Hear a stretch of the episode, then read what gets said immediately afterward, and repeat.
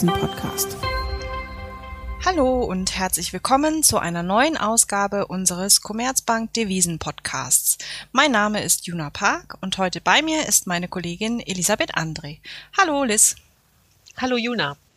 Ja, wir wollen heute über EM-Währungen sprechen und was es für sie bedeutet, wenn die Zentralbanken in den Industrieländern, insbesondere die US-Fed, eine Normalisierung ihrer Geldpolitik angehen wollen. Hintergrund sind die steigenden Inflationsraten und die Erwartungen, dass die Inflation weiter aufwärts gehen könnte und damit ein Gegensteuern der Notenbanken erforderlich macht.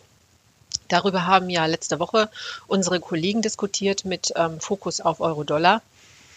Ähm, mit Blick auf die Pandemie wird das Licht am Ende des Tunnels jetzt heller und wir hoffen ja eigentlich alle für unseren Alltag auf größere Schritte in Richtung Normalität. Wenn sich das jetzt auch bei der Geldpolitik abzeichnet, wie siehst du das mit Blick auf die EM-Währungen, Juna? Ja, tatsächlich stellt sich die Frage, inwieweit das Schwellenländerwährungen belasten könnte. Grundsätzlich würde ich schon sagen, dass ein äh, niedriges Zinsumfeld für Schwellenländerwährungen positiv ist. Wenn in den Industrieländern die Zinsen, wie aktuell ja, nahe Null sind, dann suchen sich Investoren Alternativen und diese finden sie oftmals in Schwellenländern, wo die Zinsen meistens attraktiver sind, teilweise auch deutlich höher sind und insofern ähm, profitieren Schwellenländerwährungen von einem äh, niedrigen Zinsumfeld in den Industrieländern. Wenn jetzt also die Zinsen in den Industrieländern steigen, dann könnte es natürlich sein, dass äh, die äh, Schwellenländer an Attraktivität verlieren und insofern äh, weniger Kapital dorthin fließt und das dann im Prinzip die äh, Schwellenländerwährungen belastet. Ja, das könnte man meinen. Ähm, und es müsste sich dann ja eigentlich auch in den Wechselkursen widerspiegeln. Die ähm, Schwellenländerwährungen hatten ja mit Beginn der Pandemie erheblich abgewertet. Äh, viele haben sich dann im letzten Jahr schon deutlich erholt, wozu auch das äh, günstige globale Umfeld beigetragen hat. Aber wenn man jetzt sich jetzt mal anschaut, ähm, wie die Entwicklung seit Anfang des Jahres war, da haben doch die anziehenden ähm, US-Renditen Ende Februar die EM-Währung wohl unter Druck gebracht, aber eigentlich nur vorübergehend. Seither tendieren viele EM-Währungen wieder fester. Ja, das äh, finde ich tatsächlich auch interessant. Ähm, ich hätte nämlich auch gedacht, dass wenn diese Diskussion losgeht, dass vor allem die US-Notenbank ähm, langsam aus ihrer expansiven Geldpolitik aussteigen könnte, dass das die Schwellenländerwährungen belastet. Denn wir hatten das ja schon mal in der Vergangenheit. 2013 waren wir in einer ähnlichen Situation, wo die US-Notenbank eine extrem expansive Geldpolitik ähm, gefahren hat und es dann eben auch irgendwann natürlich Spekulationen gab, ähm, wann sie aus dieser expansiven Geldpolitik aussteigen könnte. Das äh, sogenannte Taper Tantrum und Schwellenländerwährungen sind ähm, zu der Zeit teilweise deutlich unter Druck geraten. Klar, wenn die Zinsen äh, in den Industrieländern steigen, dann ähm, besteht das Risiko, dass die äh, Schwellenländerwährungen an Attraktivität verlieren und ähm, Kapital aus den Ländern äh, abgezogen wird. Und es gab teilweise sogar die Sorge, dass ähm, das eine oder andere Land mit schwachen Fundamentaldaten äh, in eine Krise geraten könnte. Heute ist die Situation vielleicht doch etwas anders, äh, denn zumindest war es damals so, dass diese Schwellenländerwährungen teilweise auch recht hoch bewertet waren. Das haben wir heute nicht mehr so extrem. Die Schwellenländerwährungen haben im Großen und Ganzen äh, in den letzten Jahren abgewertet. Also insofern ähm, kann man jetzt nicht sagen, dass die Währungen überbewertet sind. Und das könnte sicherlich auch ein Grund sein, warum dieses Mal die Währungen nicht so stark auf diese Taper-Spekulationen reagieren. Ja, der Blick zurück ist ein gutes Stichwort. Äh, Taper Tantrum. Der Markt sucht natürlich nach Orientierung für Wege aus der Krise jetzt äh, nach der Pandemie. Die Wirtschaften in den äh, Emerging Markets ähm, sind wegen der Pandemie stark angeschlagen und sie brauchen für die Erholung und den Aufholprozess günstige Finanzierungsbedingungen. Sie sind auf Kapitalzufluss aus dem Ausland angewiesen. Vor diesem Hintergrund sind die Fed-Taper-Ängste natürlich nachvollziehbar. Aber der Blick zurück beziehungsweise der Vergleich zeigt auch, dass die EM ihre Hausaufgaben gemacht haben. Sie haben aus der Krise gelernt und stehen eben bei kritischen Kriterien wie dem Leistungsbilanzdefizit oder der Auslandsverschuldung insgesamt besser da. Außerdem hat sich gezeigt, dass die befürchtete Schwellenländerkrise, von der du ja auch gesprochen hast, ausgeblieben ist. Die Taper-Ankündigung hat viele Währungen deutlich abwerten lassen, aber die Krise ist ausgeblieben und dazu hat natürlich auch beigetragen, dass sich der ganze Prozess in die Länge gezogen hat. Die Lehre ist, dass eben Tapern nicht direkt von Zinserhöhungen gefolgt ist, sondern dass ähm, dazwischen eine lange Dauer liegen kann. Letztes Mal waren es dann 14 Monate und ein längerer Weg scheint äh, ja dann vielleicht doch machbar. Ja, ich glaube, das ist ein wichtiger Punkt, den du äh, gerade erwähnst, nämlich, dass äh, eine Zinserhöhung nicht direkt im Anschluss kommt. Insbesondere hat ja die US-Notenbank ihre Strategie geändert. Sie verfolgt jetzt ein durchschnittliches Inflationsziel das heißt, wenn es eine Phase gibt, wo die Inflation niedrig ist und für eine gewisse Zeit unter dem Inflationsziel liegt und sie dann steigt und über dem Inflationsziel liegt, dann ähm, wird die US-Notenbank ähm, diese Phase des, ich sag mal, Überschießens zumindest für einen gewissen Zeitraum tolerieren. Und das äh, führt wohl dazu, dass die Notenbank anders als in äh, früheren Krisen dieses Mal nicht so schnell reagieren wird, wenn die Inflation gestiegen ist und insofern es wohl noch länger dauern wird, bis sie eine Zinserhöhung vollzieht. Es kann ja sogar sein, dass äh, die US-Notenbank bereits Anfang nächsten Jahres damit anfängt, ihre ähm, Anleihenkäufe zurückzufahren. Das muss aber eben nicht automatisch heißen, dass sie dann auch kurz danach die äh, Zinsen anhebt. Das wird dieses Mal höchstwahrscheinlich auch so sein, dass es eine längere Zeit dauert. Das können durchaus bis zu zwei Jahre sein, ähm, bis sie eine erste Zinserhöhung entscheidet. Ja, genau. Ähm, du hattest das äh, Überschießen der Inflation genannt. Also äh, das spricht genau wie ja auch ihr Hinweis, dass sie Fortschritte am Arbeitsmarkt sehen möchte, äh, dafür, dass der Weg zur Normalisierung länger ist, dass sie da Serpentinen baut und nicht den direkten Weg nimmt.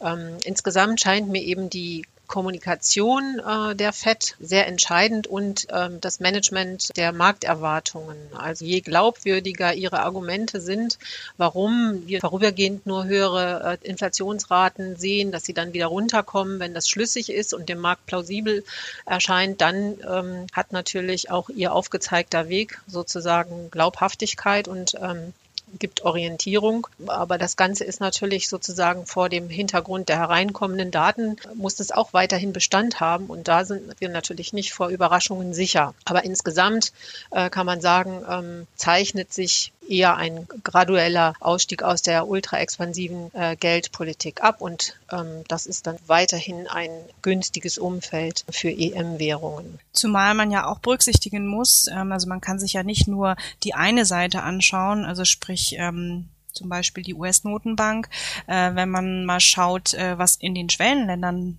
in den letzten Wochen passiert ist. Da gibt es nämlich äh, Notenbanken, die bereits äh, ihre Zinsen erhöht haben. Zum Beispiel äh, die Notenbank in Brasilien oder auch die Notenbank in Russland. Und ähm, weitere Notenbanken wie die in Ungarn oder Tschechien haben recht deutlich signalisiert, dass auch dort bald ein erster Zinsschritt, also eine erste Zinserhöhung anstehen wird.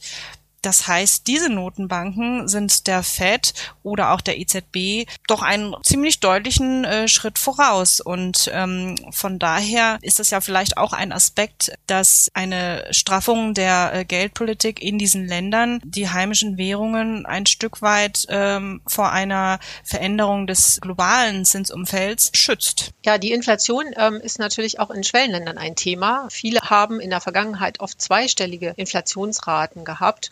Und die Erosion der inneren Geldwertstabilität belastet natürlich den Wechselkurs und erzeugt Abwertungsdruck. Insofern, wenn sich dann eine Zentralbank wie in Brasilien trotz äh, fragiler Wirtschaft gegen Inflationsgefahren stemmt, dann ist das äh, natürlich ein, ein Vorteil. Sie trägt damit eben zur Stabilisierung der Währung bei. Das ist langfristig auch für die Wirtschaft gut.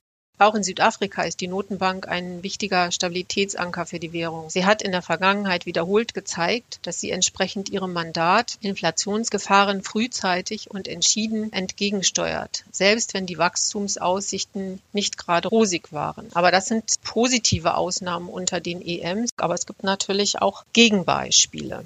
Ja, ich finde, du ähm, hast da einen sehr wichtigen Punkt angesprochen, nämlich die ähm, Notenbank als Stabilitätsanker. Das von dir erwähnte Negativbeispiel ähm, ist wohl die Türkei. Dort äh, beobachten wir seit Jahren, dass die Inflation sehr hoch ist und dass die Notenbank aus Sicht des Marktes äh, diese hohe Inflation nicht energisch genug bekämpft. Hinzu kommt, dass der türkische Präsident Erdogan niedrige Zinsen favorisiert und wenn ihm die äh, Richtung der Notenbank, also der Geldpolitik nicht passt, dann äh, schreckt er eben auch nicht äh, davor zurück, den Notenbankchef auszutauschen. Das hat er vor ein paar Wochen getan, weil die Notenbank für seinen Geschmack die Zinsen zu stark angehoben hat. Das ist natürlich aus Marktsicht schlecht und äh, die türkische Lira hat äh, daraufhin ähm, nochmals abgewehrt bewertet.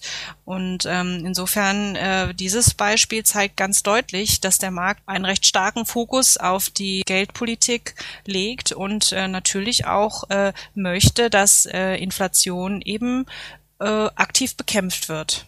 Ja, genau. Ähm, und ähm, wie du schon sagst, äh, heimische Faktoren neben der Zentralbank, die ja Wächter der Preisniveaustabilität ist ähm, und damit einen wichtigen Beitrag leistet zur Währungsstabilität, Abwertungsrisiken entgegenwirkt, sind natürlich auch Investitionsklima oder Wettbewerbsbedingungen, äh, verlässliche Regulierung, weitere Kriterien, auf die Investoren achten. Also die Geldpolitik ist eine wichtige Stütze für die Währung, aber um ein Land und eine Währung attraktiv zu machen, braucht es eben noch etwas mehr. Fiskalische Risiken, politische Risiken sind auch Kriterien, auf die Investoren achten. Also insofern, ähm, die Eingangsfrage war ja, ob die Veränderung des globalen Zinsumfelds schlecht äh, für Schwellenländerwährungen ist.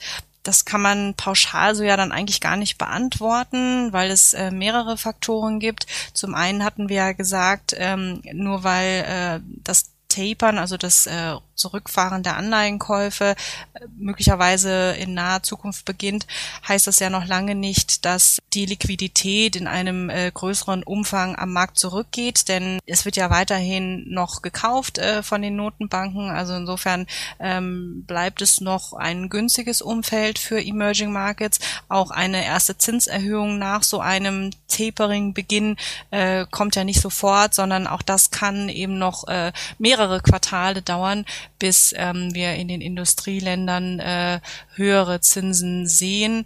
Und natürlich auch der Aspekt, ähm, dass Schwellenländer Notenbanken ja nicht passiv sind. Sie agieren ja auch. Und ähm, daher das äh, Stichwort Stabilitätsanker, das kann äh, eine äh, Währung vor solchen globalen Risiken zumindest auch ein Stück weit äh, schützen. Und letzten Endes, ähm, was wahrscheinlich auch eine Rolle spielen dürfte in den nächsten Quartalen, jetzt wo wir ähm, ein nahendes Ende der Pandemie haben, dürfte die Stimmung an den äh, Finanzmärkten insgesamt ja doch positiv bleiben und äh, das sollte auch Schwellenländerwährungen zugutekommen. Ja, genau. Also äh, diese günstige Stimmung und globale konjunkturelle Erholung bieten günstige Aussichten für die Erholung auch der EM-Wirtschaften. Und damit haben natürlich dann auch, wenn sich dort dann Inflation zeigt, äh, die Notenbanken dort Spielraum, die Zinsen zu erhöhen. Aber ähm, ich gebe dir recht, die globalen Risiken bleiben ein Thema und müssen auch im Auge behalten werden. Also von der Pandemie, gerade in den Ländern, wo die Impffortschritte nur sehr zögerlich teilweise sind, bleibt vorerst ein Risiko.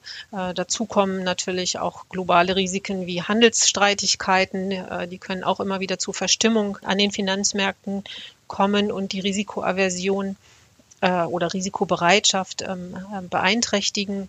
Und auch natürlich ähm, überraschende Konjunkturdaten, die das Bild der FED und ihren langen Weg, den sie ja eigentlich gehen möchte, in Frage stellen seitens des Marktes, sind ein Risiko und sprechen dafür, dass es immer mal wieder ruckelt.